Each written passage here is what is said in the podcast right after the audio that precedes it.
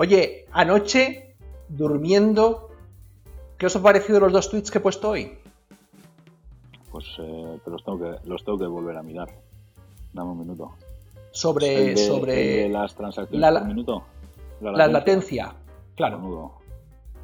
Es que, es que eso es eso es tecnología, me refiero. Eso es analizar las cosas desde un aspecto, mm, desde mi punto de vista, ¿eh? eh hombre, aquí tenemos al paisanín. Hola, ¿qué tal estás? Estábamos poniendo nervioso, poniéndole ah. nervioso a Antonio. No, Andrés, me, me había escrito Antonio, Antonio y no lo había visto, soy así de gracia. Hemos traído de Antonio un título para ti, a la postsala de el maximalismo de Bitcoin, hemos traído un título para ti. Qué miedo me dais, Garchot, qué miedo. Estando aquí Andrés con su globo de cumpleaños de Clubhouse, ya más miedo me da aún. Sois unos Hombre, por eso hemos abierto. Por eso hemos abierto. Bueno, y hemos dicho, vamos a poner Bitcoin a 100.000 para que vengan todos a. Garchot, aquí a el otro día te escuché el Por eso aquí está Omar. Y parecías más maximalista que nosotros, ¿eh? De Bitcoin. Exactamente, ah, pero ¿por qué? Porque estaba uno de los míos, había un troll como yo, ¿sabes? Entonces yo como soy un troll, yo sé lo que hay que darle al troll, hay que darle las respuestas que no quiere oír. Entonces en ese momento... Antonio estaba, Antonio tenía una... Omar, Antonio tenía que tener una cara en ese momento escuchando a Garzó todo, toda esa retaíla que soltó, ¿verdad? Casi orgásmica. En clímax, estaba en clímax. sí, se lo dijo por privado y todo, Antonio. Y hostia, que Garchó se nos ha vuelto maximalista de Bitcoin ya lo hemos liado. Omar, Omar eso, sería, eso sería lo último. Tienes que escuchar cuando dentro de unos días pongan la de ayer. ¿Fue ayer o fue antes de ayer? Ya no me acuerdo. Ya está puesta, ya está puesta, ya está colgada en Spotify.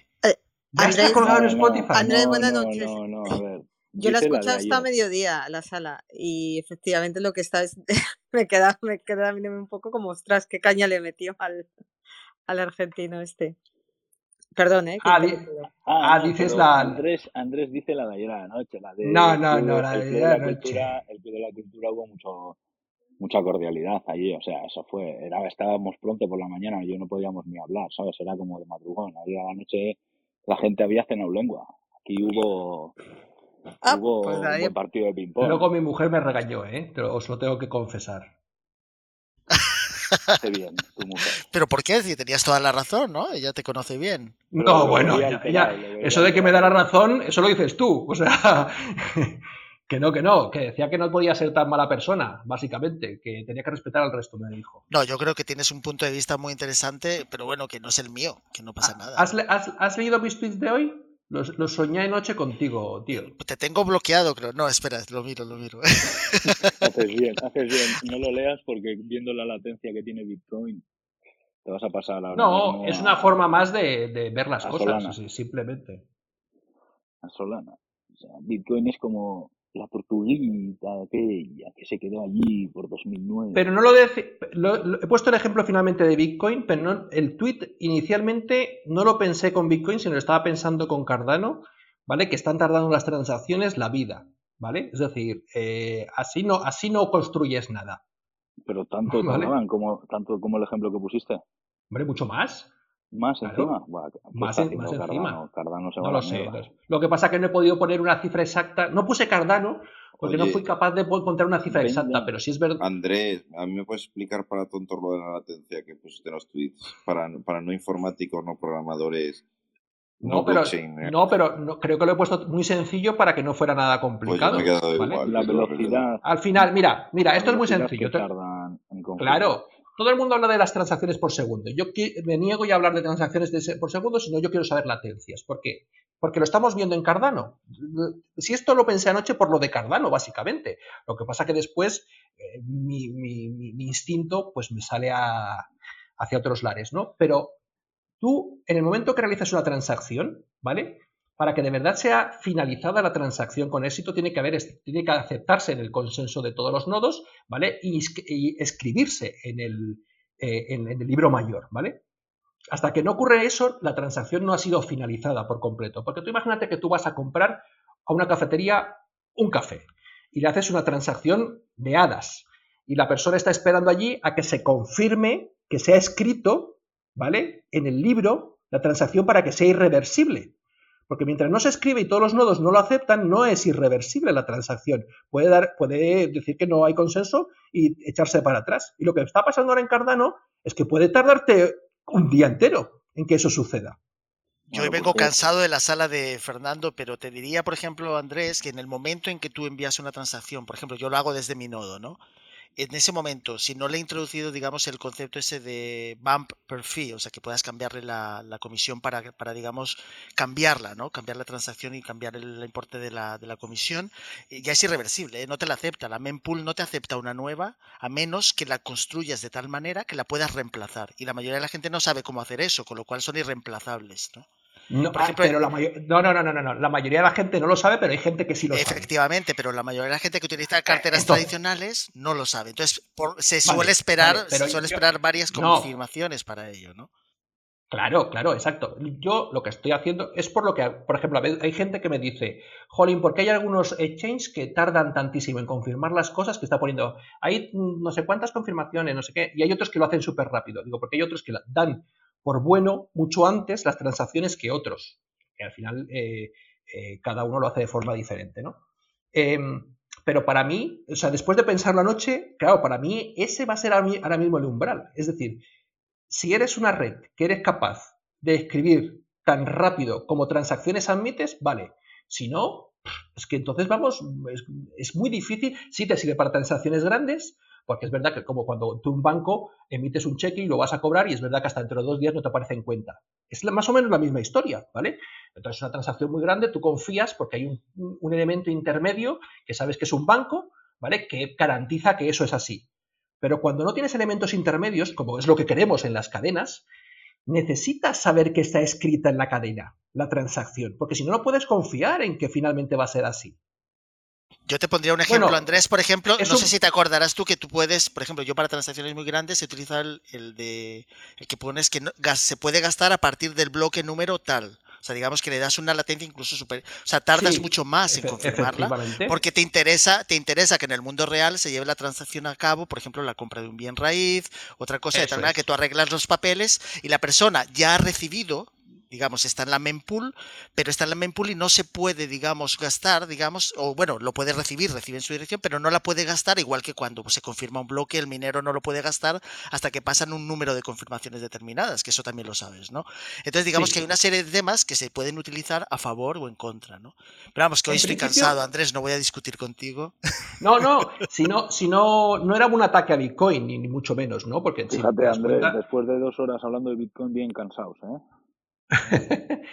Antonio, no era un ataque a Bitcoin, ni mucho menos. ¿eh? He puesto el ejemplo porque para mí ha sido lo más sencillo para que la gente lo entienda, porque yo creo que esos conceptos fáciles si lo entienden. Si me pongo a explicar, si me pongo a explicar cómo funciona un nodo de Cardano, entonces es que no termino, no tengo suficientes, porque es un lío tan grande que no tengo suficientes eh, tweets para poder, para poder llenarlo, ¿vale? No sé, ya con esto se te ha ido Emilio y todo, ¿eh? O sea, le has la pregunta y lo has vuelto loco y se ha ido. Ya está. Se ha ido. se, ha bajado, se ha bajado a la audiencia, ¿no? Oye, por cierto, hemos descubierto hoy que la gente, la gente nos puede escuchar, Garchot, desde la web no sé, es algo de hoy, lo acabo de descubrir hoy con una, una, un usuario de Twitter, me lo ha dicho. Te escucha, pero tú no le ves aquí en la sala. O sea, que sepáis que la audiencia puede ser incluso superior. Por lo que escuché, por ejemplo, de la gente de Clubhouse, parece ser que lo van a reflejar en el número de gente eh, que ha entrado en la sala, pero no en los que están ahora mismo. No sé, es una, una, nueva cosa muy interesante que a tener en cuenta, porque a lo mejor hablamos de alguien que nos está escuchando de incógnito desde la web voy a poner el enlace a los podcasts ahí arriba primero voy a poner hoy voy a poner el de Spotify. De hecho si pones un enlace en Twitter a esta sala la gente que no tenga Clubhouse te puede escuchar desde la propia web que me parece interesante por un lado pero es un arma de doble filo no en otros temas más digamos peliagudos no interesante. Y qué qué habéis hablado hoy a la noche cuál es la noticia destacable que me resumiríais de, para alegrarme el viernes con todo lo que habéis divagado hoy bueno, que hemos llegado a los que les gusta el tema del precio, ¿no? A los 40.000 lo hemos tocado, no sé si lo habremos perdido, la verdad que yo tampoco sigo el precio hasta que no me lo comenta alguien. Pero eso puede ser interesante, ¿no, Garchot? Nos acercamos, estamos a mitad de camino para que te deshagas de tu bolsa de bitcoins. yo, el otro día hice, yo el otro día hice una pregunta. ¿Va a llegar Bitcoin a 100.000? Y las respuestas aquí fueron muy contundentes. Con Hoy hemos puesto la... Pero esa pregunta, ¿a qué tiempo? Porque no es lo mismo si va a llegar a 100.000 en un mes o va a llegar a 100.000 en 10 años. Ahí está la cosa. Bitcoin a 100.000. Lo veremos. Antonio dijo que no tenía ninguna duda. Es que, ¿sabes qué pasa, Garchote? Yo creo que hay mucha confusión, porque a 100.000 hay gente, digamos, que ha vendido Bitcoin a un millón y medio de dólares. Por ejemplo, la gente que pasó parte de sus Bitcoins a Ethereum el principio, ¿sabes? Que te daba una bolsa de Ethereum por poner un Bitcoin y medio, ¿no? Entonces hay gente que ha vendido Bitcoin a un millón y medio de dólares, en, en, teoría, ¿no? También hay gente que cuando tú le regalas Bitcoin se está comprándolo a cero. O sea, realmente el precio que tú consigues por tus bitcoins es un tema muy personal. Si nos fijamos en el precio medio de los exchanges con el arbitraje y todo, pues ya estamos hablando de otra cosa. Tú dices, ¿va a llegar en los exchanges un precio medio de 100.000 y en qué plazo? Pues esa es una pregunta mucho más concreta que a lo mejor alguien se atreve a contestar, ¿no? Yo creo y yo prefiero y además lo comentamos en una sala, pero fallé. ¿Te acuerdas que te decía? A lo mejor creo que bajará hasta los 21.000, tal y cual. No, no ocurrió. No parece posible que baje tanto, digamos, porque tendrían un problema los exchanges. Yo creo que no se lo pueden permitir. Pero... Hoy han hecho bolsa los exchanges. claro, ellos hacen bolsa con las liquidaciones, fundamentalmente. con los shorts. Y, además, si nos pasáramos dos años así tranquilos, yo creo que nos haría mucho, muy, buen favor a mucha gente, en el sentido de que la gente entendería más qué es, eh, profundizaría más y no se quedaría con los titulares, hablaríamos de temas como, por ejemplo, las antes de la latencia, de las transacciones. Cada uno se posicionaría más en qué entiende, qué entiende qué es Bitcoin, en qué se puede convertir. ¿no? Desde luego. Eso, yo, yo creo que Bitcoin evidentemente va a llegar a, 100.000 dólares. Y cuando llegue a los 100.000, pues se hablará de cuándo va a llegar a los 200.000. Sí, el tema aquí es el tiempo y yo creo que hay que ir pasito a pasito. Yo ahora pues tengo un, un objetivo de precio de, de, Bitcoin y cuando llegue ahí pues ya se verá lo que pasa, ¿no? Pero, pero decir, no, va a llegar a 100.000 este año, pues realmente eh, nadie lo sabe. Si va a llegar este año o, este año se para eh, donde tengo yo previsto y después eh, viene un cripto invierno más corto, o más largo y hay que esperar tres años para ver los 100.000, ¿no? Y, superarlos. Realmente, eh, si va a llegar, por supuesto, pero ¿cuándo? Pues yo creo que nadie puede responder a eso. ¿Y el cripto invierno qué? ¿Va a llegar? ¿Lo hemos pasado? Empezó la primavera. No, no hemos pasado un cripto invierno, mucho menos de llegar, por llegará este año. Vaya. Falta todavía un, impulso al alza y yo ya dije hasta qué precio, que dije entre los 78 y 84 mil, aproximadamente por ahí. Y, a partir de ese momento, pues yo sí que me preocuparía si, si viera que, hay correcciones grandes. En concreto, invierno no son un mes de bajada, son dos años de bajada estancada. Como está Twitter ya todo eufórico, viendo la gente que le ya cuatro tweets de 200 y pico mil y la hostia, digo, estamos como una puta cabra, ¿sabes? Así que, por eso, la gente ya ves, ha visto del 3 al 4 ya el cambio y ya todos contentos. Paso a paso. yo, estoy buscando Garchote en, en mi hemeroteca particular Por ejemplo, del año 2020, cuando todavía se estaba peleando Bitcoin con la resistencia de los 10.000, ¿no? Donde coqueteaba con que si los pasaba, no los pasaba, se bajaba. Eh, ¿Te acuerdas que hubo una especie de la gente que le gusta los análisis técnicos de si cerró o no cerró el 9.500? Todavía hay gente esperando a que se cierre. Ah, que había un gap allí en el, famoso gap se cerró, no se cerró, bueno, ya la gente se ha olvidado, ¿no? Que Bitcoin siempre cierra todos los gaps. Efectivamente, porque además ese, digamos, el CME, digamos, es digamos el oficial en cuanto a los temas de, los precios, ¿no? Por así decirlo. Y fíjate que el 21 de octubre, que es cuando realmente despega Bitcoin, o sea, y lo hace de manera sucesiva durante montones de días sucesivos, eh, eso sorprende a mucha gente, seguramente pilló a pie cambiado a muchos short, a muchos cortos, y esas liquidaciones ayudaron también a impulsar el precio, o sea, eso no hay que desdeñarlo. O sea, obviamente todo esto, porque hay muchos mercados paralelos de futuros, de apalancamiento, ayudan a lo que es el precio que vemos y que la gente un poco comenta ¿no? en, eh, el mundo este de Bitcoin y de cripto en general. ¿no?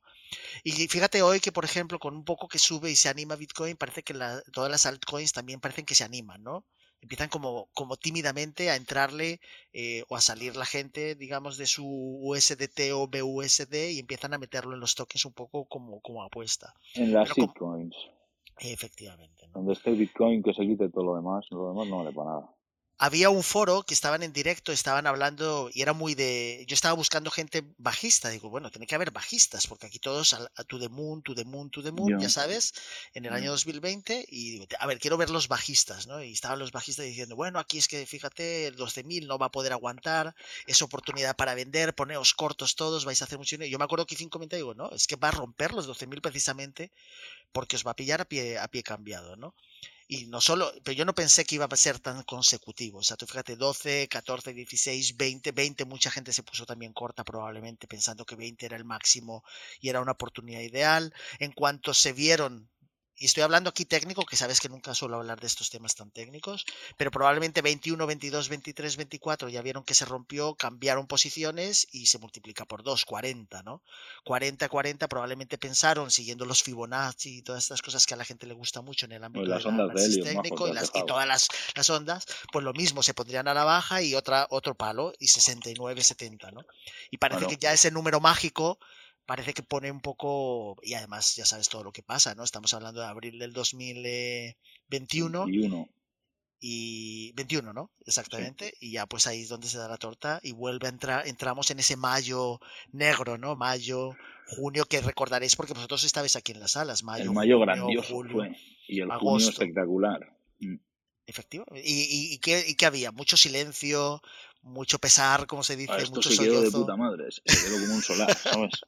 Desaparecieron todos los que venían preguntando por Dodge, cuando aquello, oye, ¿conocéis Dodge? ¿Conocéis Dodge? ¿Conocéis Dodge? Efectivamente.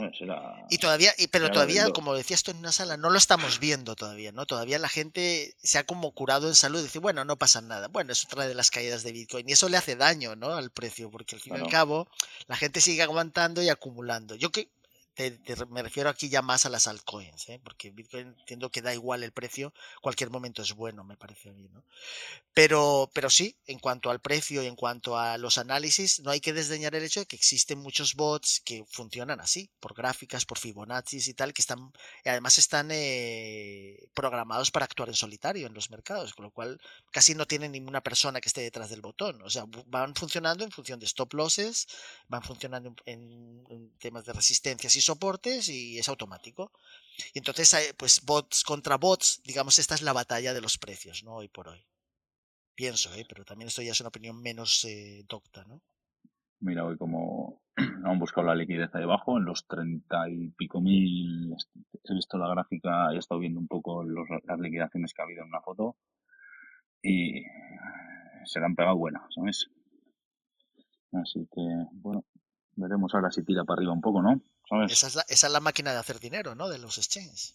Que, que, está muy bien. Aparte te dan un servicio, pero se aprovechan también del incauto, que se pone un por cien de apalancamiento y dice, ya me pienso que esto se va a la luna y ya está, me pongo larguísimo. No tengo para 100 bitcoins, pero como si los tuviera, ¿no? Exacto. Hasta los calzoncillos meten ahí al por cien. El por cien es, es eso, para hacerte rico 100 veces más rápido o perderlo todo en el instante, ¿no? Porque cualquier movimiento pequeño en contra de tu posición, pues te liquida directamente, que es un poco lo que se intenta decir a la gente, ¿no?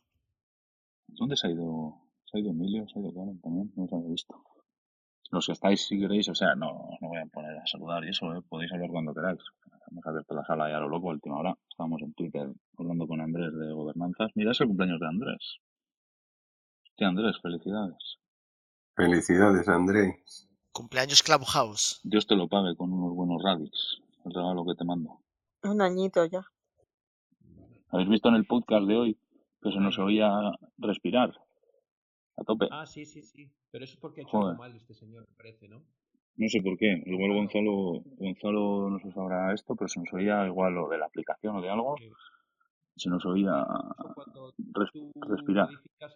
Se te sigue oyendo bajo, ¿eh? Andrés. Bueno, se te oye en la luna, vamos. La luna, ¿no? A ver, así. Sin efectos, sin compresor. Es que estoy probando una tarjeta de sonido que tengo aquí. Mm, bueno, mejor así, ¿no? Se estaba escuchando feo. Un pelín. En el, en el de Axi de hoy. O oh, así, se me escucha mejor. Así mucho mejor. con efecto, con efecto fantástico. Darth Vader eres ahora. Sí, es por darle una utilidad a esa tarjeta de sonido que no veo aquí. Bueno.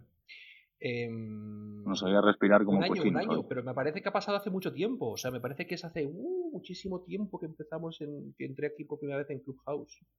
¿No Salas de Cardano. No, no, no, esto fue en febrero. Ya vosotros conocí después, ¿eh?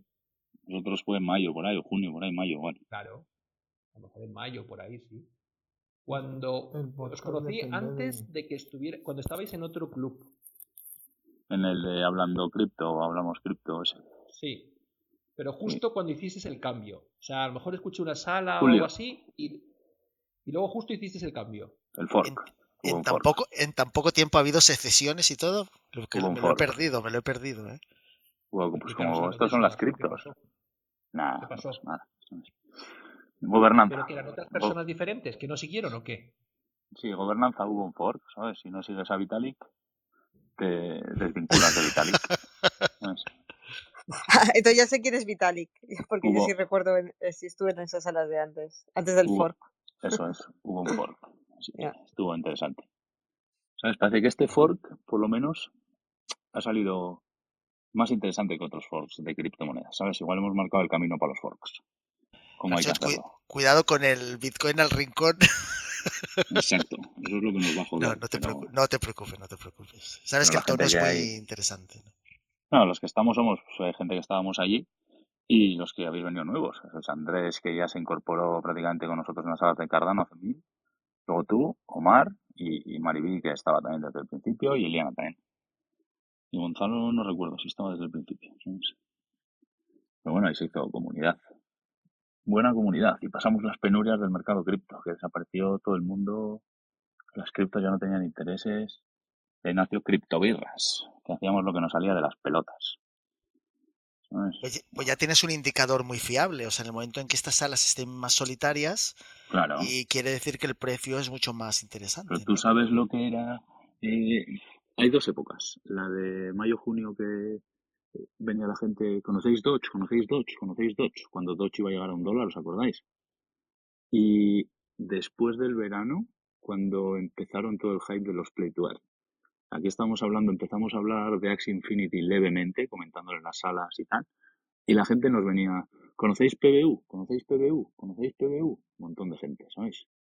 Y me recordó a ese otro previo de Dodge, donde se pegó el tortazo Dodge, donde se pegó el tortazo el mercado cripto. Y luego, pues ahí por agosto, así, finales de agosto, septiembre, empezó el Conocéis PBU. Ese indicador fue algo más leve, pero nos llamó también la atención de todas las hostias que se estaban pegando los scams y un montón de juegos de mierda del, del Play to Earn, ¿no? ¿Sabes? Ya nos marcó otra época. Así que eso es, es un muy buen indicador.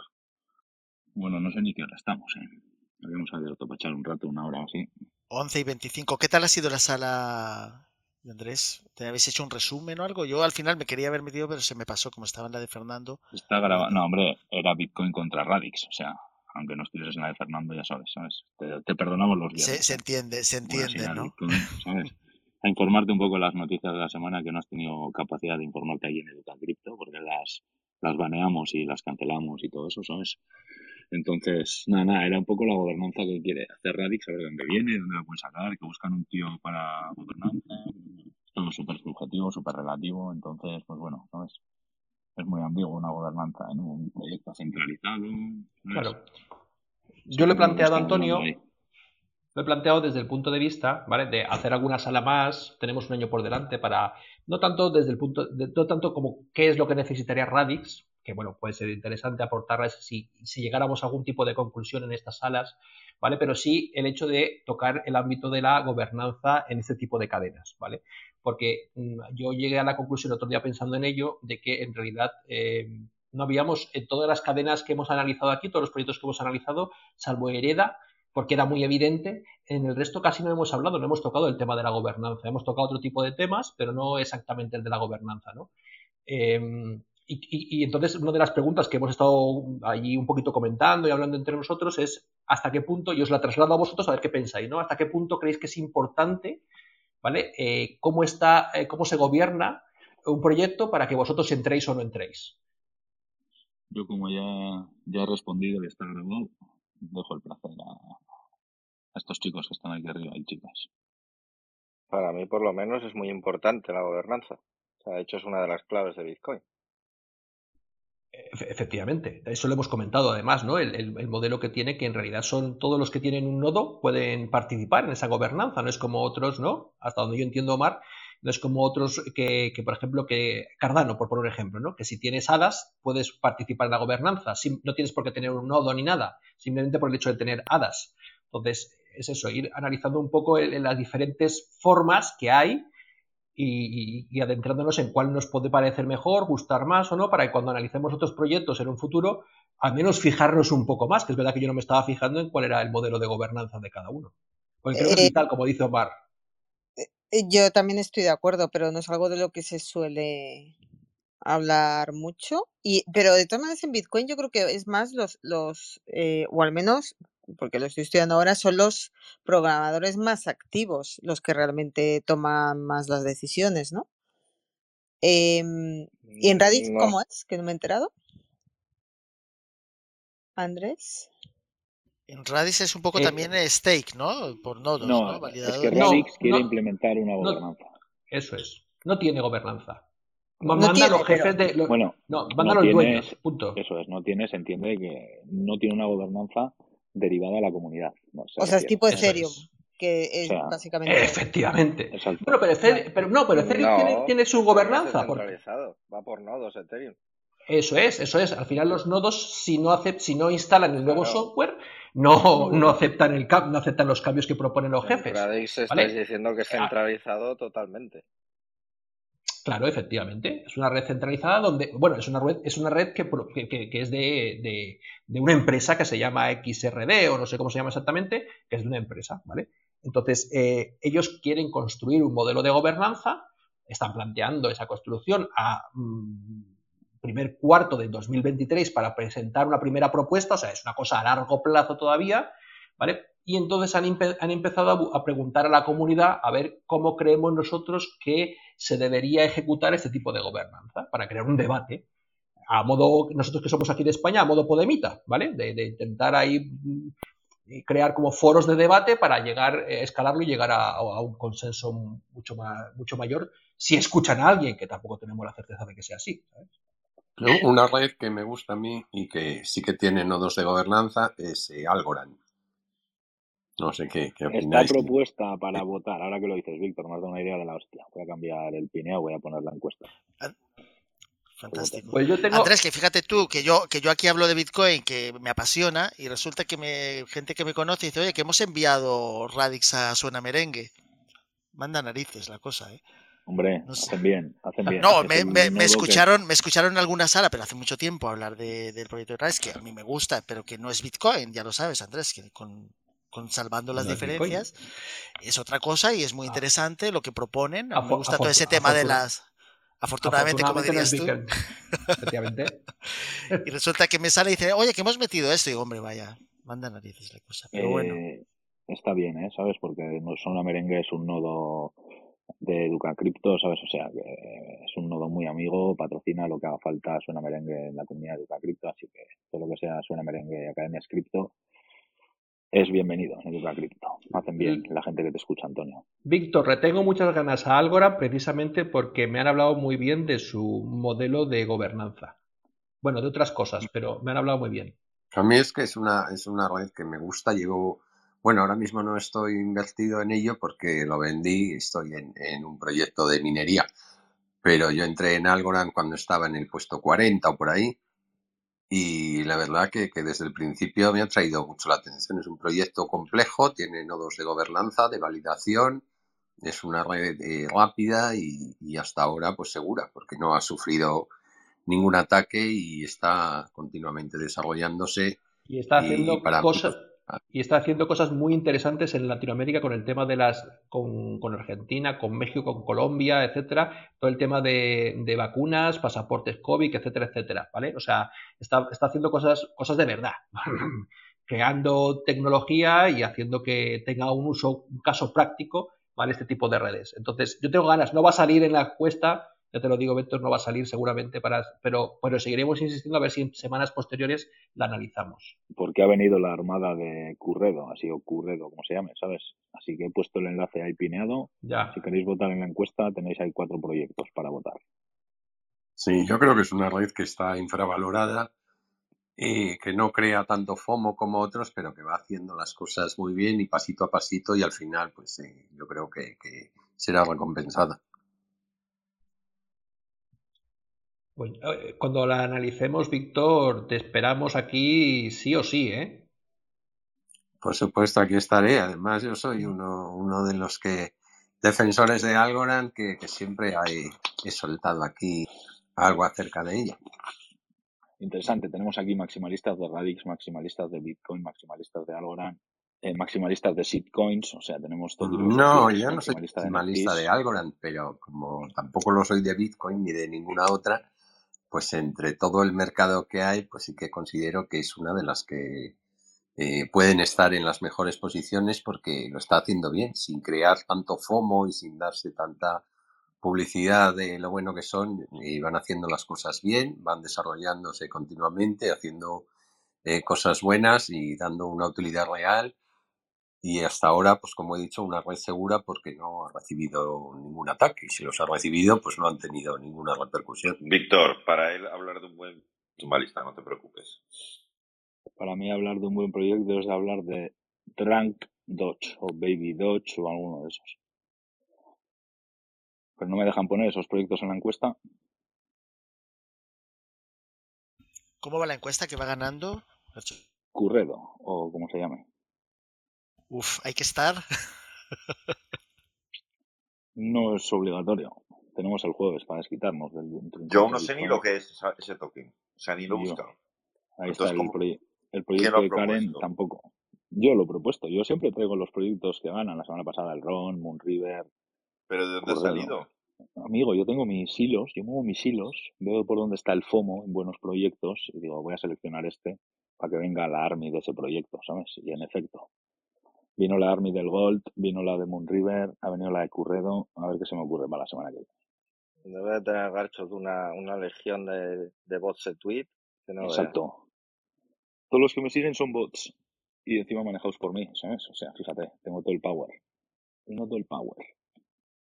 Qué silencio, todos viendo la tele aquí mientras está la sala de Clubhouse abierta, vendiendo Bitcoin como locos. Se te olvidó decirlo de un minuto de silencio. A la Army de Shiba. Ah, es que has, cambiado de foto y no, la veía, digo, qué raro. Ah, es que cambié la foto en la mañana y ya no la encontré, entonces pues puse esa. Emilio, no se te oye movimiento en los fogones, ¿eh? Nos has troleado. No, estoy tranquilamente el horno. Está ahora mismo haciendo sus cosas. Emilio maquinando, como siempre. Al horno todo. Pues nada, gente. Yo no sé si nos vamos ya. Ahí mándame un tupper, no me mandes la foto. Venga por él. Yo, chicos, yo se iba a dejar. Claro, perdón, eh, ¿te quedó claro lo de cuál es la latencia en, la, en el nodo, en la red? A mí. Sí, tú fuiste el que preguntó sobre la latencia. Sí, lo que tarda el horno en hacerle la comida. Esa es la latencia. lo mismo en la Lo que tarda desde que se la prepara hasta que la caga. Eso es, la, eso, es la latencia. Oye, yo os dejo porque empiezo ya escatológico. Voy a ver si cuido un poco de mis hijos. Vale, Andrés Majo. Si los acuesto. Venga, buenas noches, ¿eh? Chau. Buenas noches, Andrés. ¿Y los demás no tenéis hijos también para acostarlos estas historias? No.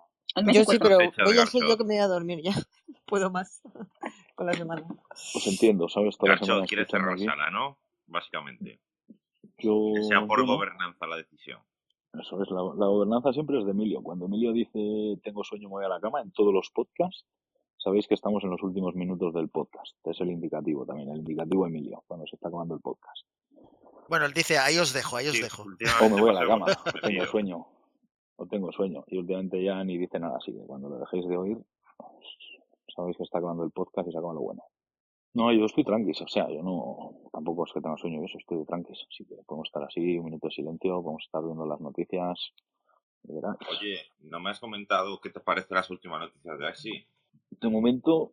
Que hayan quitado el modo aventura y todo esto. Bueno, que se va a generar menos SLP. También te digo una cosa, que para que se queme todo el exceso de SLP que hay sin que se genere SLP en un día, creo que el dato que han dado era dos años o tres años generando SLP con estas modificaciones sin que se genere ni un SLP. O sea, fíjate la de SLP que habrá holdeado en wallets que ahora mismo no las quieren vender a un puto céntimo. O sea, que las medidas de puta madre vienen tarde de puta madre.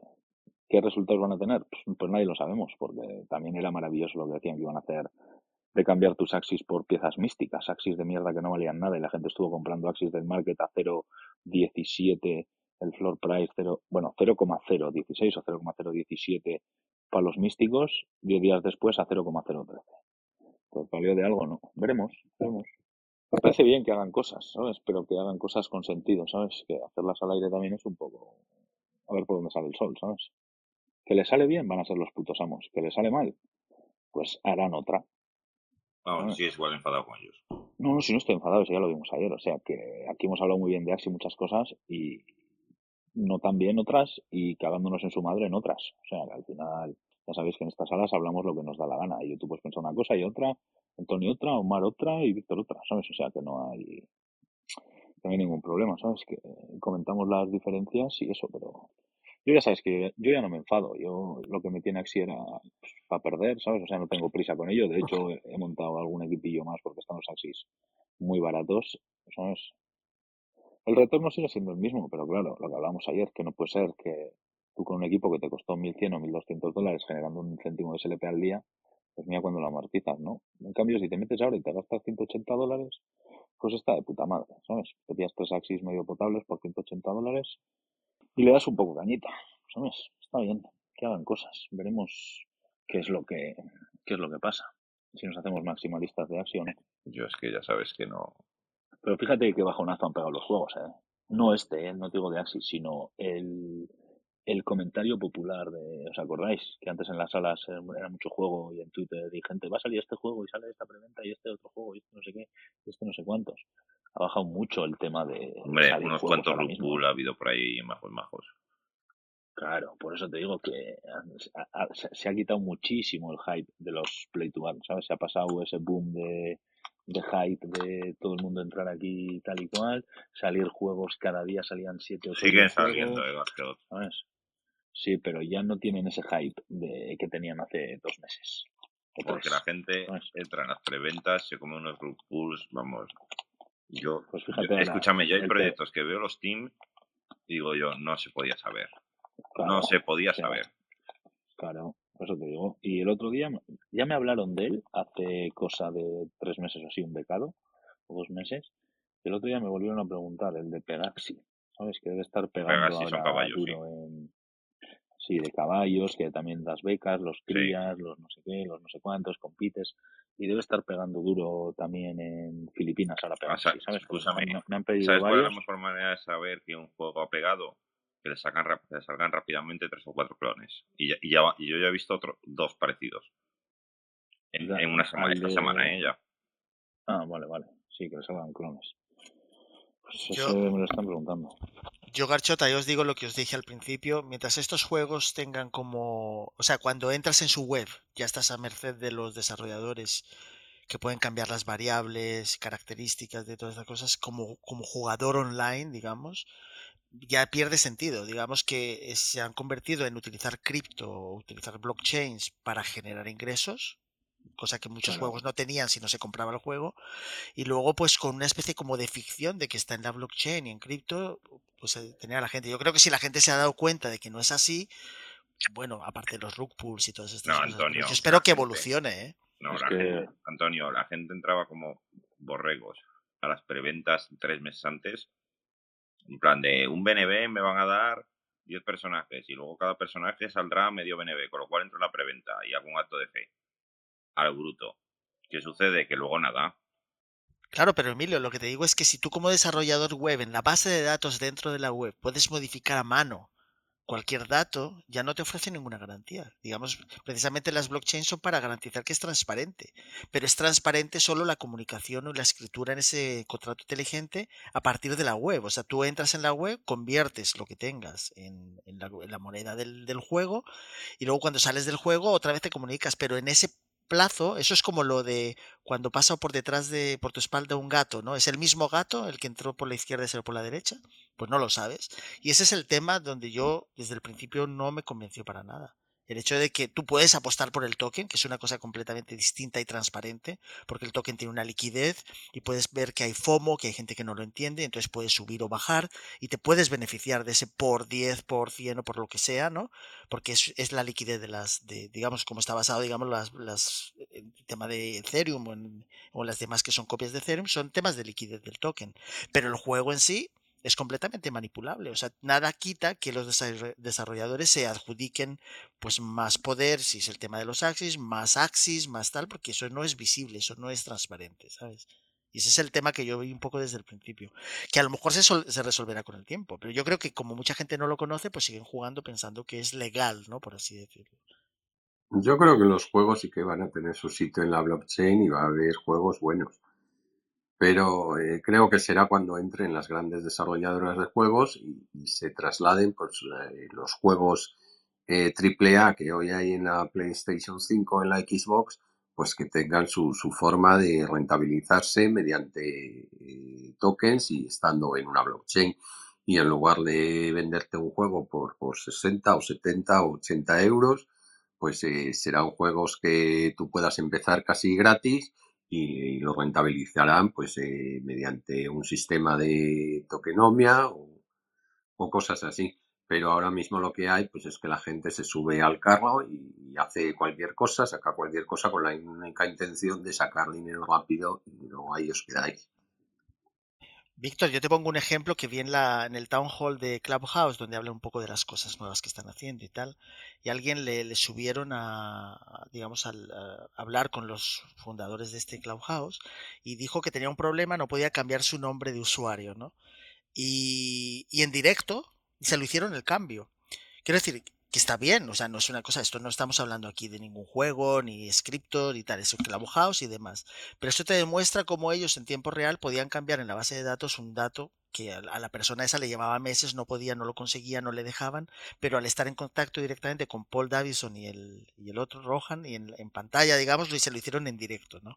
Si, por ejemplo, Clubhouse tú tuvieras que identificar con tu billetera, por así decirlo, de Metamask, pero luego dentro hay una base de datos con los nombres y tal, pues te lo pueden cambiar. O sea, igual que ellos se lo han cambiado porque lo pide, pues podían cambiárselo a cualquier persona a golpe de teclado. Y eso fue una demostración en público de un acto muy interesante. Le resolvieron un problema, pero piénsalo si fuera al contrario. Si tú eres una persona que tiene mucha influencia en Clubhouse, estás diciendo cosas que no interesa, pues te cambian el nombre, te cambian el usuario y adiós, no tienes ya nada. Te cambian la contraseña, te, Sí, eso sí, pero bueno, en los juegos al final pues tienen que tener una evolución y tienen que tener un dinamismo y quizás sea muy difícil hacerlo con una blockchain que no se pueda modificar.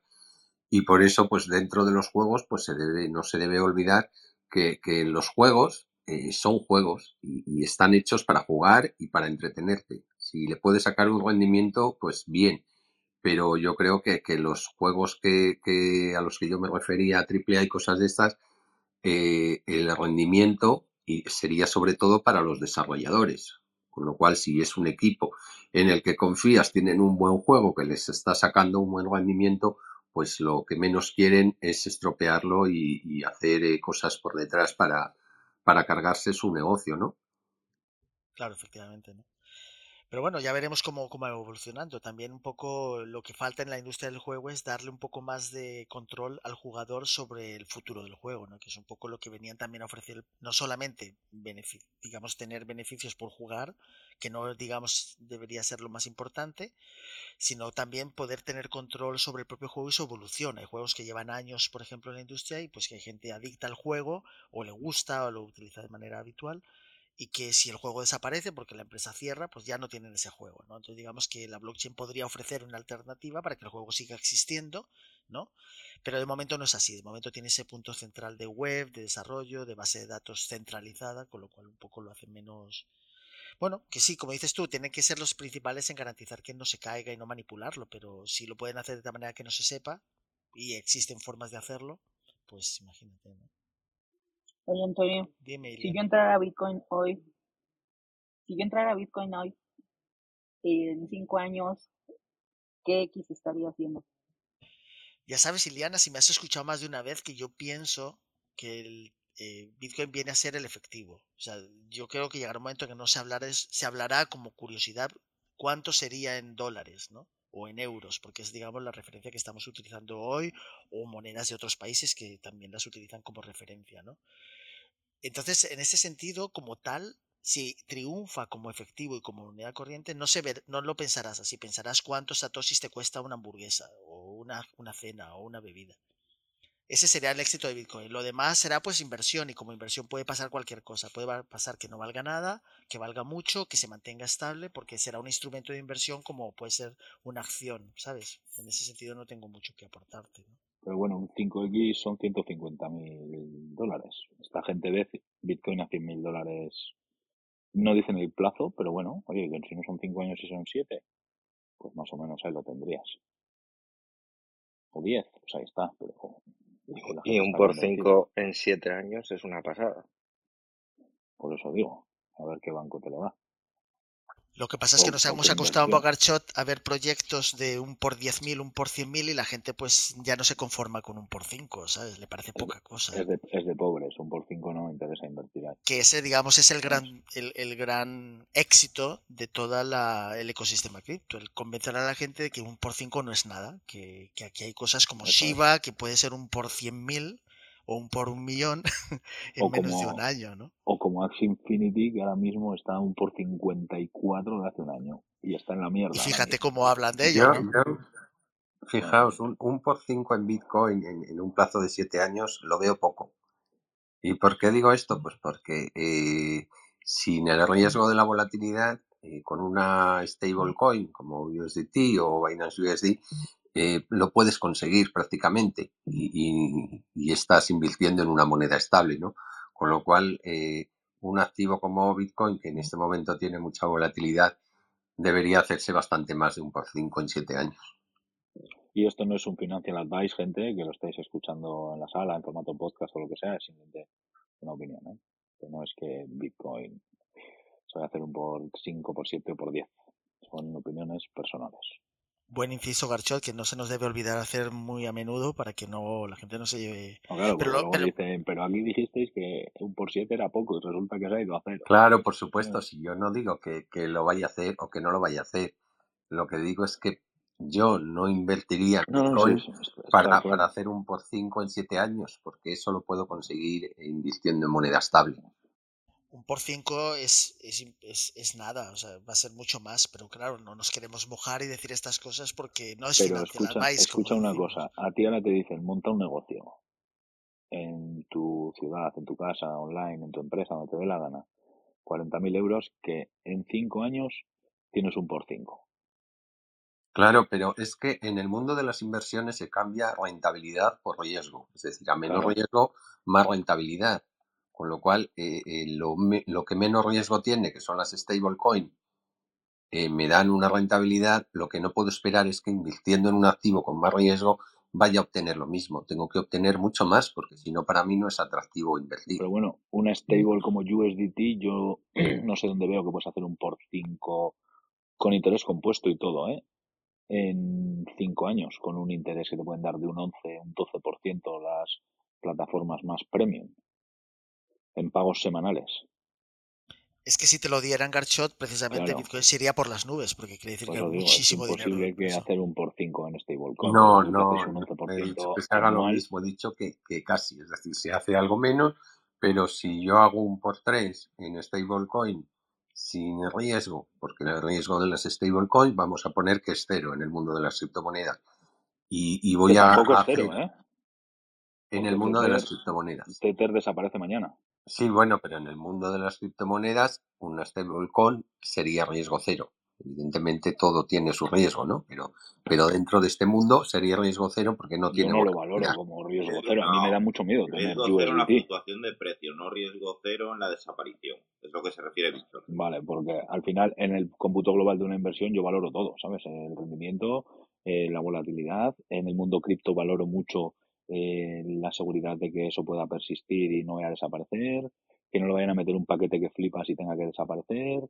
Claro, pero es que, es que si, si desaparece USDT, Bitcoin no se va a quedar atrás. Es decir, eh, ahora mismo, pues eh, USDT dentro de las stablecoins también tiene tanto poder en el mundo cripto que si desaparece Bitcoin se va a los infiernos. Bitcoin y, bueno, y, todo, todo el mundo cripto con, con ellos. Yo ahí disiento, pero, pero entiendo por qué lo dices. Pero no desaparece Bitcoin. Tendrías, por eso te digo tendrías una grave crisis, me explicó. Pero Bitcoin en tres años se recupera, o en cuatro o en cinco. tendrías una grave crisis, tendrías una grave crisis de bajada de precios por pánico. Pero mm. eso pero no, no implica la desaparición del mundo. Claro. No, no, claro que no, pero habría una crisis gorda. Pero vamos, bueno, pues, que se recupera en tres años, pues habría que ver. A mí un por cinco, yo firmaba un por cinco cada cuatro años en todas mis inversiones. ¿eh? O sea, en mi portfolio global, que se hiciesen por cinco cada cuatro años. Garcho, si tuvieras 100.000 USDTs y los dejaras ahí cerrando, ¿cuánto, ¿cuánto sería lo que aceptarías tener, por ejemplo, en una fórmula de stake o algo así, en cinco años? ¿Cuánto te guste, parecería a ti correcto? Eh, te digo lo que tendría. Si son 100.000, tendría 11.000 al año con interés compuesto a la semana, pone que fuesen 11.500 eh, el año siguiente tendría otros mil y pico más, o sea, serían unos 55 más 8, 60. Con que me den, sí, con que me den 60 y, entre 62 y 65 mil euros en 5 años, me vale. O sea, de 5 años su SDT en vez de 100, 50, un 60%. Me parecería la chorra. Pues esa es la gran pregunta. Si preferirías dejar 100.000 USDTs aparcados ahí en un stake, una fórmula de stake con ese rendimiento que has dicho, o meterlo en otra cosa, ¿no? Que te daría mucho más, ¿no? Y también pues yo me lo estoy planteando, Antonio. Claro, es que te, curas en salud muchas veces parte de tu inversión. Dices, esto sabes que todos los meses me van a dar, el, o todas las semanas me van a dar la parte de interés compuesto de mi 11% anual y he metido aquí una buena pasta y durante cinco años, pues esto que me va. Si tú lo que tienes que intentar es conseguir cada año más ingresos pasivos, ¿sabes? Que se mantengan. O sea, si tú eres capaz de generarte cada año ingresos pasivos que vayan creciendo, es un buen objetivo para estar tranquilo en la vida, ¿sabes? Otra cosa es que quieras estar todo el día con el corazón en la boca de Bitcoin sube, caen las altcoins, ahora suben, ahora caen, ahora no sé qué, y tengo no sé cuántas altcoins. Pero al final, y... Agarchot es un fondo indexado lo que estás planteando, aunque sean stablecoin. Sí, bueno, es, es, lo podemos llamar un poco como quieras, ¿no? Es un fondo indexado, es utilizar la tecnología staking que te viene del mundo cripto, una forma menos arriesgada, pero te digo una cosa, lo mismo que firmo un 50% en 5 años en stablecoin parada, te digo que firmo en todo mi portfolio durante 4 años, ya no te digo un por 5, te digo un por 4, que todo mi portfolio cada 4 años se haga un por 4 o un por 3. O sea, lo firmo. Claro que sí, sí, sí, ¿quién no lo va a firmar? Eh, yo lo que de, de, decir aquí es, es que eh, los rendimientos que tú vas a tener con una stablecoin eh, te, te, los tienes más seguros que en un activo que, que, tenga una volatilidad. Por firmarlo, pues claro, cuanto más me den, mejor. Si a mí me lo aseguran. Bueno, no, por eso te digo que un por siete, un por cinco, lo que sea, que a mucha gente le parece una puta mierda a mí me parece eh, que es que ahora, yo que he montado un negocio, sé lo que cuesta montar un negocio, sé lo que cuesta recuperar la inversión y sé todo el lomo cómo te lo tienes que partir, ¿sabes? O sea, si yo monto un negocio y me dicen que en tres años o en cuatro o en cinco años tengo un por tres de lo que he montado, pues fíjate, vivo, me monto un sueldo, tengo una empresa que funciona y cinco años después no es que recupero mi inversión, sino que tengo el triple. Claro, pero si te dicen que, que el, riesgo es que puedas tener eh, también tres o cinco veces menos, pues entonces ya te lo piensas, ¿no? Porque te dicen, eh, puedes tener un por cinco o, un por cinco hacia abajo. Claro, por eso digo que a mí un por cinco me parece la hostia, ¿sabes? Me parece que todos queremos un por cien, ¿eh? Y que todo, pero al final la realidad es la que es, o sea, y es muy difícil, y hay que aguantar, y hay que tener mucha sangre fría, y tienes que tener suerte de encontrar un proyecto bueno y confiar en él, y muchas variantes. Entonces, pues bueno, con eso Bitcoin lo más tranquilo, con el tema de las altcoins, de las stablecoins, si buscas una stablecoin que no te dé tanto miedo, ¿sabes? Porque confías, pues yo que sé, en un exchange o Binance y en la BUSD o lo que te dé la gana y estás más tranquilo, pues es otro método de vivir tranquilo, ¿sabes? El mejor consejo que has dado, por ejemplo, lo de los ingresos pasivos y generar cash flow. Cuanto, Si consigues eso de manera permanente y consistente, pues te da un poco igual lo que los precios hagan. Puedes tener estrategias, de decir, bueno, pues un, porcentaje de ese cash flow, que es lo que hace MicroStrategy con Michael Saylor, ¿no? Pues lo mete en Bitcoin porque entiende que eso le condensa o le concentra, digamos, ese valor, ¿no? De cara al futuro. Pero no mete, yo qué sé, por decirte algo, ni un 10 ni un 15% de el dinero que tiene detrás, ¿sabes? O lo que sea, ¿sabes? Entonces, al final, pues bueno, es lo que hace esta gente y, así, así les va, ¿sabes? Que funcionan. Pero es que una buena, al final una buena cartera de inversión tiene que estar diversificada, ni todo, no, ni todo puedes tenerlo en criptomonedas, ni en criptomonedas, tiene que pesar cada cosa. El, lo que tú quieres que piense depende de tu perfil de riesgo. Pero para mí, para mí es un error tener todo en este mundo. Me da igual en stablecoin que en, que en, digamos, en criptomonedas, ¿eh? Y eso es un error que comete mucha gente. Está claro, ¿sabes? O sea, cuanto más ingresos generes de diferentes sitios, lo que digo, digo muchas veces, que como tengas todos los huevos en la misma cesta y se rompa la cesta, te has pegado una hostia campeonato, ¿sabes? A ver, a ver dónde aterrizas. Y me ha pasado bien las empresas, ¿eh? que gracias a con el coronavirus tener tres líneas diferentes de negocio, los viajes se fueron a tomar por culo, a facturación cero, si solo vivía de una empresa que daba de comer a cuatro personas y de repente se va a facturación cero y solo vives de eso, ¿qué haces? Entonces, eso pasa lo mismo con las inversiones. Hay que diversificar.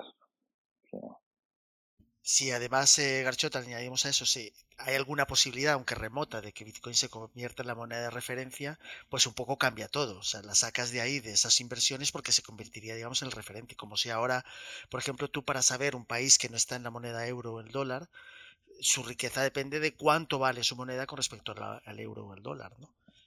Y no le queda otra. Si Bitcoin consigue tener éxito a final de trayecto y se convierte en la moneda de referencia, pues estaríamos hablando de que cuanto más vayas acumulando, mejor desde ahora.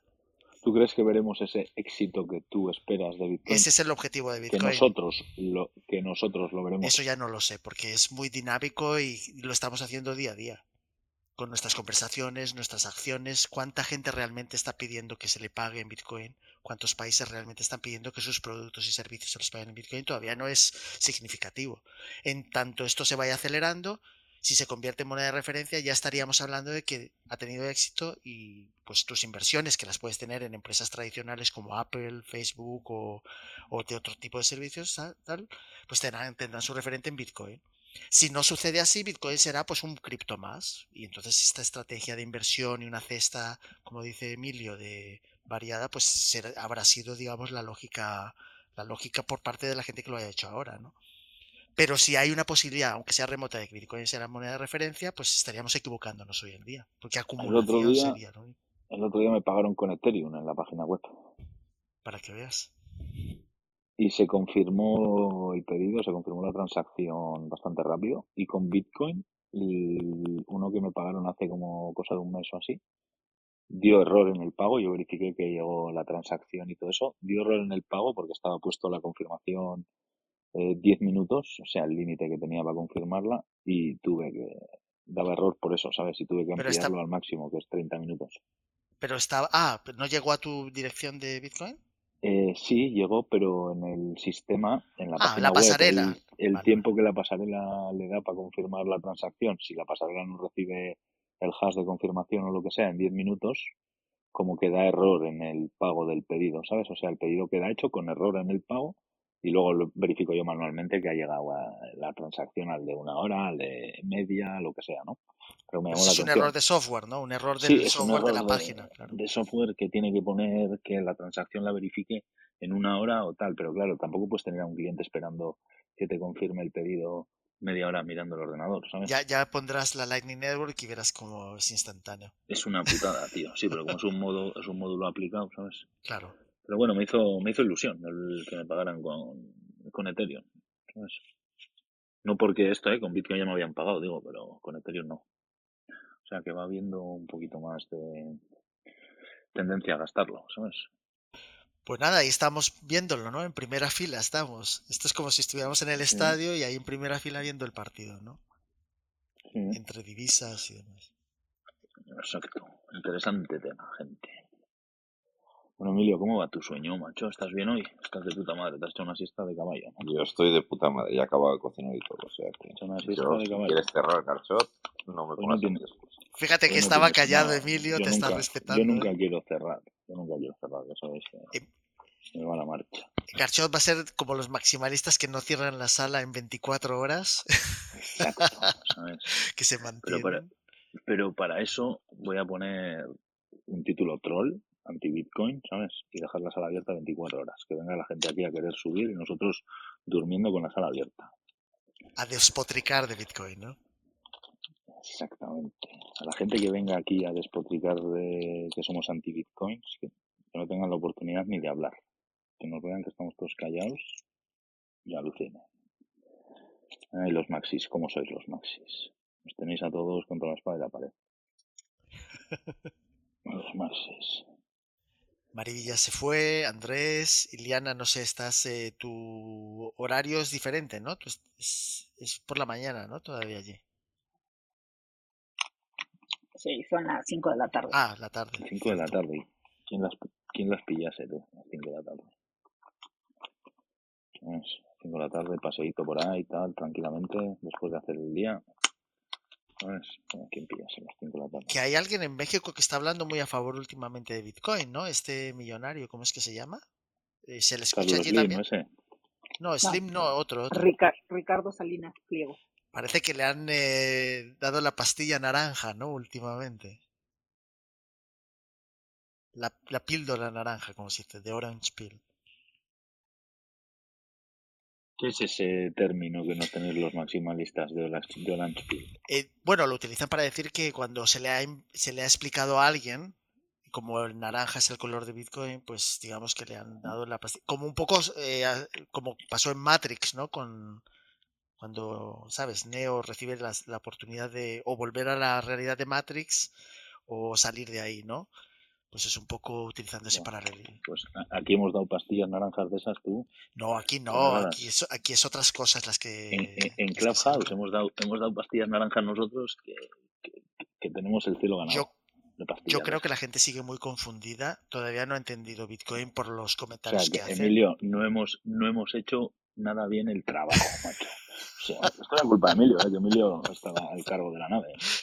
Ya, ya. Ya, ya has oído, ya has oído, Emilio, que, la gente no se ha enterado de absolutamente nada después de estar aquí meses dando la puta tabarra con la píldora naranja, tú. Ni para Dios. Pero habéis explicado, ah, digamos cuando te refieres a esas salas donde se hablaba de Bitcoin hasta la saciedad y tal. No. de cuatro horas. De no, pero es que... No sé qué era. El, eh, hablando Bitcoin, o hablamos Bitcoin, era solo exclusivo de Bitcoin. Una o dos veces a la semana el programa estrella era. O sea, que le hemos metido píldoras naranjas aquí a Clubhouse, vamos. O sea, que la gente ha salido hasta corriendo, ¿sabes? Mm. ¿Ya existía Clubhouse en el 20? ¿En mayo del 2020? No, todavía no, ¿no? Mm, no lo sé. Andrés tiene un año, es 21. Yo creo que en España se habilitó en el 21, así.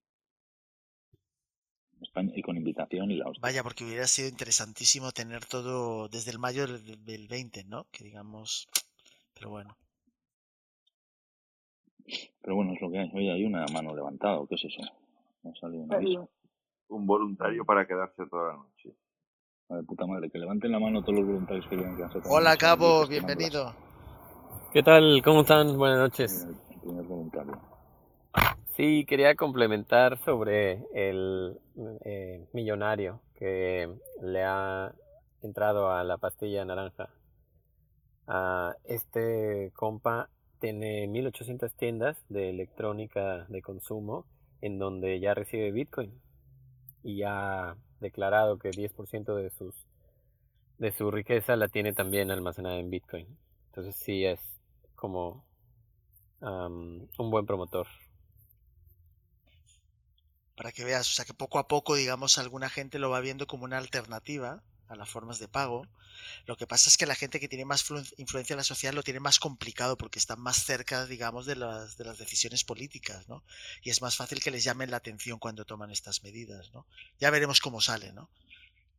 El señor per se, como tal, es, es muy polémico en México. Las tiendas a las que se refiere Gabo, que venden productos em, a precios en abonos, eh, no sé cómo lo conozcan en, en Europa, a pagos, eh, fraccionados, vaya, pero muy chiquitos. Vamos a suponer eh, una pantalla de 45 pulgadas, de 50 pulgadas. Eh, costará, mm, que serán dos mil dólares. Él te los vende por 5 dólares semanales pero terminas pagándolo en 5 o 10 años. Entonces, eso que te costó 2 mil dólares termina valiendo 10 mil dólares. ¿Te refieres a dólares americanos o...? Dólar americano, ajá, dólar americano. Nada para que lo, entiendan en contexto. Ajá. ¿Y, cuántas tiendas hay en México? Porque me he quedado alucinado del número. Ciento... 1800. 1800. Pues fíjate. Sí, y lo importante es que está dirigido a la base de la pirámide. O sea que es... Claro, a los que menos tienen. Exactamente. Por eso los intereses... Está claro, a una persona que tiene dinero no le interesa pagar un televisor de mil dólares a plazos. Va, lo paga y se, marcha. No, correcto. Pero ¿cómo garantiza el pago, no, Iliana? Digamos... Eh... Con nóminas o lo que sea. Mm. Eh, mira, eh, la cartera vencida que tienen tampoco es tan, tan alta, ¿eh? Este, porque te reestructuran la deuda sobre, sobre deuda, ¿no? O sea, ya le debo nueve mil dólares de esa pantalla y lo vuelvo a renegociar y ya le debo trece mil. O sea, no, no, no tiene una pérdida como tal. Ahora, también es dueño de un banco. Eh, es dueño de una televisora, de servicios de internet. O sea, en su negocio no nada más es estas tiendas tiene muchos puntos de venta. Entonces, eh, alguno de sus productos toca a alguna de las familias mexicanas. Eh, por lo que tú quieras, por la razón que tú quieras. Entonces, eh, desde ahí ya hay polémica en la persona que es y lo que está motivando, ¿no? así como Elon Musk es el header de Dodge y de este ah, no, no, él no es de header de Dodge, de los Chivas y de todos los que demás, o sea, eh, él es el hater de muchas cosas, ¿no? Entonces, eh, no es que le haga un bien al mundo cripto, que él lo esté, pues de cierta forma, promocionando, ¿no?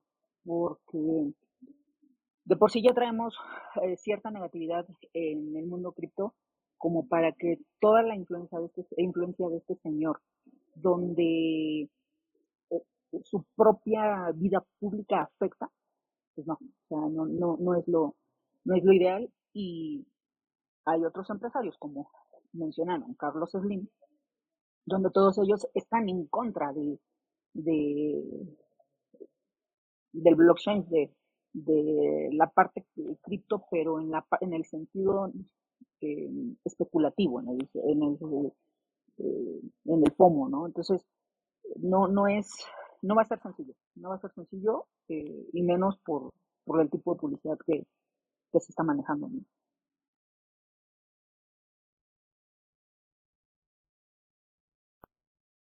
Interesante, ¿no? Pero fíjate que al final, al final, Liliana, todas estas, digamos, eh, es como juzgar el dinero por quien lo usa, ¿no? Pues al fin y al cabo, no lo sé. Que una persona adopte algo y su nombre, digamos, afecte a otras personas, pues es un poco más subjetivo, ¿no? Pero bueno, sí sucede, obviamente la gente esas cosas las valora también. Oye, si los bancos empezarían a aceptar Bitcoin, empezarían a transaccionar con Bitcoin y todo eso, ¿nos caerían mejor o peor? Pero es que los bancos no pueden, o sea, digamos, las políticas económicas, de hecho, todo el tema de nóminas a pensionistas y tal se circulan a través de bancos, ¿no? Yo no creo que un pensionista pueda decir en el Estado español. En eh, el Banco de El Salvador, lo mismo que El Salvador ha adoptado Bitcoin, el Banco de El Salvador decide bitcoins a sus empleados si el empleado quiere cobrar en la segunda moneda oficial del país. ¿Qué pasaría si los bancos empiezan a, adoptar bitcoin y tal y cual porque Europa lo acepta, España lo acepta, quien sea lo acepta? ¿Serían más amigos nuestros o menos los bancos? Menos.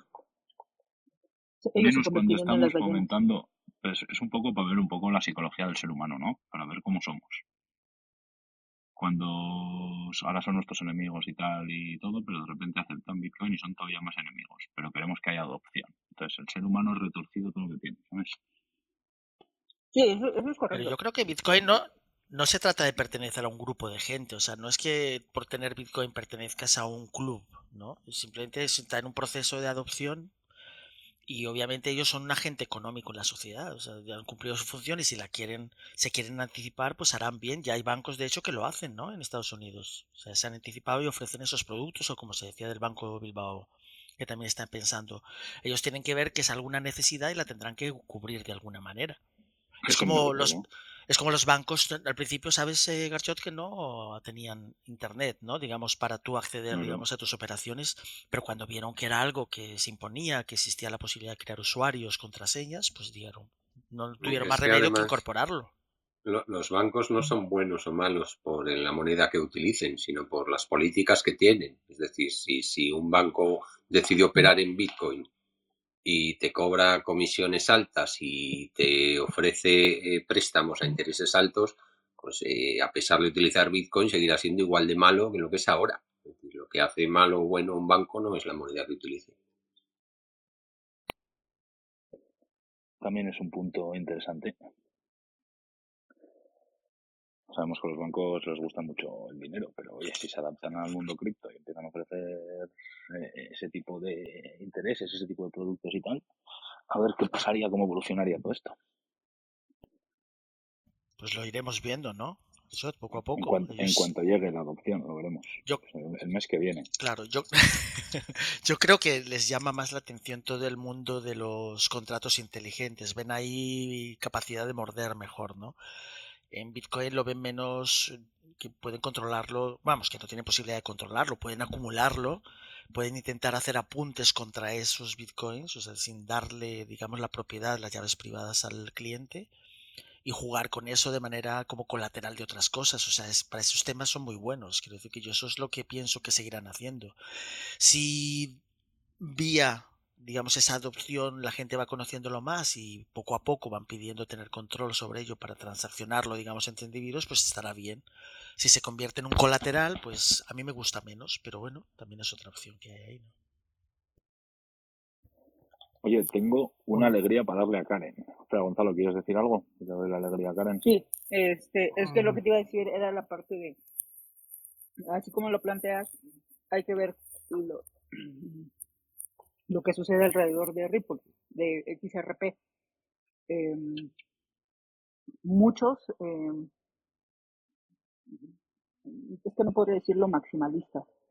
Eh, mucha gente en cripto no quiere ese proyecto por lo que representa, por, por estar ligado al banco. Entonces, por eso te digo, eh, no le haría bien a, que a ese, a ese sentido lo, lo enfocaba. Gonzalo. Hola, yo tengo una pregunta. Bitcoin sería un método de pago y intercambio, ¿cierto? Entonces, yo digo que mi trabajo vale dos bitcoins, por decir. Me dan dos bitcoins. Pero yo quiero ir a llevar a mi familia a un restaurante y pagar con bitcoins. Y con esa volatilidad de precios, como un restaurante, por ejemplo, puede determinar el valor de una comida. Porque hoy está un precio, mañana otro, después sube, otro baja. ¿Cómo, cómo pretende manejar eso? ¿O es porque está el dólar ahí en la mitad? No sé, eh, Garcho, si querías comentarlo tú, pero vamos, eso sucede todos los días y sin necesidad de que exista Bitcoin, ¿no? De hecho, las divisas, o sea, tú hay países donde tú pagas en tu moneda local y nadie está mirando cuánto realmente equivalen dólares. O sea, hay, hay países donde fluctúa muchísimo y no están, y obviamente, pues cambian los precios, no les queda más remedio, ¿no? De hecho, en la Alemania previa a Hitler, pues empezó a subir los precios a cada hora digamos, los funcionarios públicos corrían a comprar productos que necesitaban porque sabían que luego no iba a valerles para tal. O sea, eso en un ejemplo, digamos, drástico y en, y de, una inflación bestial como sufrió Alemania en 1923, 24, 25 tal. Eso pasa constantemente. Con Bitcoin lo que pasa es que es más visible porque todos tenemos acceso a Internet ahora, digamos la gente que lo está utilizando, no que todo el mundo tenga acceso, y entonces lo ve. Obviamente el precio se fija en el momento de la transacción y como ahora sí existen instrumentos para, digamos, pasarlo, como hemos dicho aquí, a USDT y otras cosas estables, pues ya es una decisión personal. O sea, tú por ejemplo imagínate que te pagan dos Bitcoins por un trabajo que has hecho y tú tienes la sensación de que va a bajar o que hay mucha volatilidad y dices, bueno, pues lo voy a pasar a dólares o a euros para estar tranquilo. Y cuando vas a un restaurante, pues haces el cambio otra vez y te lo piden en, en, en bitcoins y habrás perdido, habrás ganado, dependiendo de cómo haya fluctuado, pero tú tienes la tranquilidad de que lo has tenido en algo estable. ¿Sabes? O sea, que digamos, eso ya viene pasando sin que Bitcoin exista, ¿no? Es la fluctuación de precios, es algo constante a lo largo de la historia. Sí, yo quisiera agregar que hay varias compañías en las que yo trabajo, se venden algunos clientes con listas de precios en dólares y otros en pesos y ellos terminan pagando al tipo de cambio del día publicado por el diario oficial de la federación. Entonces sí no es, no es algo raro. Lo que pasa es como, como comenta Antonio, la volatilidad del Bitcoin, por ejemplo hoy, pues sí está bárbara, ¿no? Entonces pues el ajuste de precios se llevará tiempo. Ah, bueno, bien, muchas gracias. De hecho, también por, no, por añadir, digamos que por, por, ejemplo el precio del petróleo también fluctúa muchísimo, pero bueno, como hay instrumentos de futuros y demás y los países acumulan petróleo, pues cuando creen que está barato, pero a lo mejor lo han comprado caro, ¿no? Y lo tienen en sus reservas, pues digamos que todo va teniendo un mecanismo regulador. Bitcoin, como no es oficial a nivel global, pues todavía vive en ese mundo donde la volatilidad es, digamos, lo que más se ve, donde todavía se está intentando entender bien para qué sirve. Tú también has, has, comentado la posibilidad que se convierta en un medio de pago, pero también hay un sector que está intentando convertirlo directamente en oro digital que sirva como colateral para otras cosas, tokens o, instrumentos, digamos, financieros diferentes. O sea que eso es la evolución que estamos viviendo en primera fila ahora mismo. Se está decidiendo, es que no está decidido. O sea, todo lo que atañe a Bitcoin y todo el mundo cripto, estamos en primera persona asistiendo a su evolución y le queda todavía un tiempo por delante, ¿no? Estamos definiéndolo, no está definido, no es estable, no es algo que digas tú es esto ya. Vamos tendiendo hacia ello, Y miren que el comentario de Gonzalo me lleva a una pregunta. Ayer estaba viendo en TikTok una entrevista a un fundador de una exchange que decía que él empezó a acumular dinero comprando en América Bitcoin y vendiendo en Japón. Había un tema de arbitraje hace tiempo y con eso, pues cada semana acumulaba y acumulaba ese diferencial. Eh, eh, es, vaya, es claro para ustedes las exchanges con, con, un costo de comisión, pero que termina uno ganando, perdiendo en función del, de lo que terminan depositándole a uno. Es decir, las Ah, no sé, Binance sale publicando un costo de comisiones, pero cuando uno hace la transacción pues, de fiat a Bitcoin, todavía hay un delay eh, o bueno, un costo adicional entre el tipo de el tipo de cambio, entre el costo del Bitcoin y lo que termina uno depositándole, ¿no? Por lo menos en mi experiencia con Bitso, eso ha sido mucho más caro de lo que aparenta. Bitso es un exchange en México. Sí, el arbitraje es fundamental en todo esto, ¿eh? O sea, digamos, hay, además eh, bots o herramientas automáticas que se dedican a hacer arbitraje en diferentes cadenas. Piensa que hay bitcoins eh, anclados a Ethereum, hay bitcoins anclados al, eh, en la cadena de Binance Smart Chain, hay bitcoins en otros sitios, ¿sabes? Digamos, también anclados a otros precios, con lo cual el arbitraje, pues es lo que hace que el precio se mantenga más o menos estable a través de todos los exchanges. Pero hay gente que ese es su negocio, ¿no? Busca en el arbitraje el beneficio. Garchot se nos ha dormido, yo creo. Ah, no, está ahí, No, tenía. Están escribiendo WhatsApps amenazantes, pero no puedo estar a todos, ¿sabes? He decidido no contestar las amenazas que me hacen por WhatsApp. Voy a darle a Karen una alegría. No sé si está Karen o no. Uy, aquí estoy, ¿qué pasa? ¿Has mandado a la Army de AVAX a votar el proyecto o qué? ¿Por qué? Porque va ganando un 40% de los votos. El proyecto de AVAX, que tanto van a analizar. Fíjate cómo ha cambiado el panorama allí poniéndolo en Clubhouse. Creo que ha venido toda la gente que te sigue en Clubhouse a votar. Ya mandé mis bots, no te preocupes. Ya, voy a hablar con el Pluma Blanca que coja y cancele la encuesta. Ah, que no está hoy Gaizka, además, cierto. Ay, cómo ni te enteras, Antonio. no, no estaba mirando. Está mirando Antonio está mirando ahí a ver la noticia del Bitcoin y, no se ha enterado que no está nuestro gran hombre ahí. Claro. Yo estoy mirando los bloques, Garchot. Por eso está la sala, por eso está la sala tan parada. Porque no está Isca aquí. Y yo estoy mirando la almohada de la cama ya. ¿Ves? Ya es la hora, gente. El indicador Emilio ha llegado. Eso quiere decir que en breves instantes nos vamos por los aires todos a donde. Es como un despertador al revés. Emilio. Eso es. Emilio es todo lo contrario. Hoy es viernes y os dejo que hagáis lo que queráis hasta las 5 de la mañana. Hoy nos ha concedido unos minutos, Garchot. Nos ha concedido unos minutos. Sí, hoy no ha dicho un minuto para las 12. Me estoy durmiendo. Aquí os vais a quedar cabrones. Es que a partir de las 11.50 te pones muy aburrido, Garchot. Yo me pongo aburrido desde las 22.00. O sea, no te digo a las 11.50 las tonterías que puedo decir ya. A estas horas de la noche. Ya para que se vayan a dormir. cuando con me el tema que les gusta. Cuando me hacéis eh, levantarme, depende qué días, a qué horas, a escuchar salas a las 10 de la mañana. Eso no, eso no, no puede ser. Bueno, el tema de regulación en explotado. El tema de regulaciones en España, ¿cómo está? Eh? Regulaciones están de puta madre. Yo creo que deberían tomar ejemplo todos los países. Iliana, chécate las regulaciones de Alemania. Aquí ya puedes hasta mm, pagar impuestos por tus NFTs. Todo está regulado. ¿Te puedes pagar impuestos por los NFTs? De puta madre, ¿no? Son unos pesados. Está de puta madre, entonces, oye. ¿Está en, ¿está en inglés, Karen? Porque de alemán más sé decir mm. gracias y hola. No, pero con el translator lo puedes traducir el de Google. ¿Y qué tal es ahí? O sea, ¿está muy controlado? Sí, sí, todo. todo, todo. ¿En España ya entró en vigor o cómo está? En España también, como Alemania. Estamos hechos una mierda. A partir del año que viene hay que empezar a, a informar de lo que tienes en exchange extranjeros. Pero bueno, eso Emilio sabe, el tema de regulaciones y todo eso Emilio es el que controla mucho. No, pero él está con la almohada, ya no está, está en la cama, así que hoy no te va a contestar. Está escuchando y diciendo, por mis cojones ya hoy ya no, estoy en la cama ya, estas horas. Mira, hay una sala ahora en Twitter que dice ley de impuestos a las grandes transacciones. Pero no sé si es en qué jurisdicción, pero acaba de saltarme ahí, ¿no?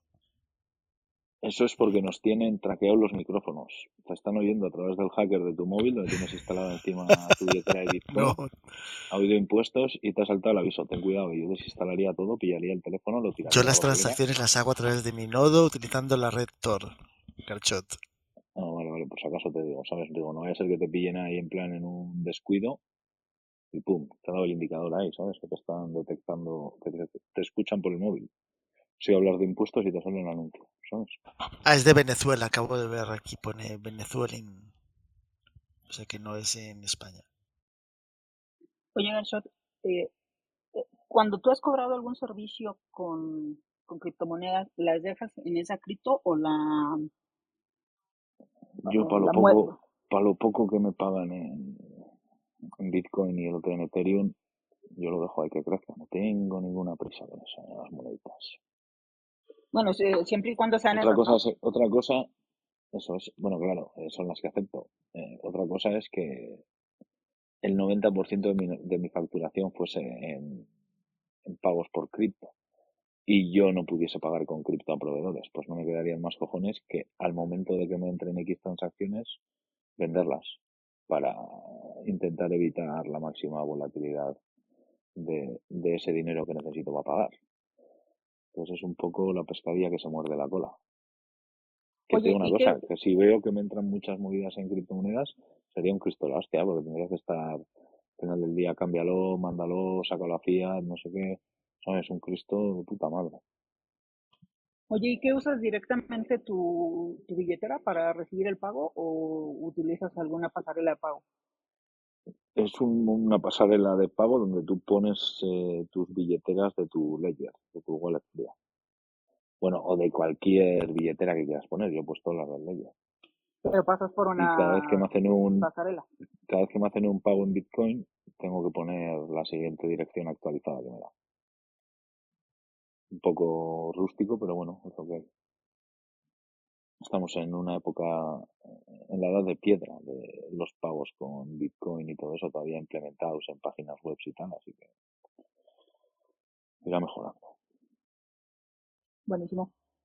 Pues bueno, Emilio ya se fue a dormir, eso significa que va a cerrar Bueno, pues eso significa que a dormir todos. Esta repetición no sé qué si queréis hacer, que la cojo, la grabo, la quito, la dejo o no la ponemos en podcast. Le va a quedar un poco larga, ¿no? Eh, la grabación a Gonzalo, ¿no? Pero igual ni la publicamos. bueno, ya veremos. Ya veremos. Ha sido un poco una sala improvisada total. Dentro de encima nuestra improvisación siempre total. O sea, ha sido la improvisación de la improvisación. Cierto, yo no me la esperaba, ¿eh? Nadie. Estábamos en este, ya vamos a abrir, ya eran las 11, vamos a abrir una en Clubhouse una hora y nos vamos. vamos. a hacer un poco de competencia a los maxis y nos vamos. Y justo cerrabais a las 11, ¿no? Digo, la puta. justo, sí. Qué putada. Pues nada, gente, ir cerrando. La sala puede cerrar cualquiera yo soy como Omar, que no tengo el botón cerrar en este caso. Omar es de vender y el de cerrar. Venga, cierra, Garchot. O Karen. ¿Cómo se hace? En los tres botones, eh, puntitos que ah, tienes a la derecha, arriba. Ay, está troleando, Antonio. Yo le sigo la corriente. De troll a troll, ¿verdad? Exacto. Bueno, gente, mañana más. Bueno, mañana los cojones. El lunes, si acaso más. De momento tenéis encuesta para votar va ganando el proyecto de Karen. Contra todo pronóstico, darle amor a, a Curredo, que es el proyecto que tiene Jai para mí. Nos vamos. Buenas noches, Garchot. Karen, ¿cómo competimos? Buenas eh? noches a todos, que descanséis. Igualmente. Algún día ganará Max. Seguro que esta semana gana. Todos con Avax.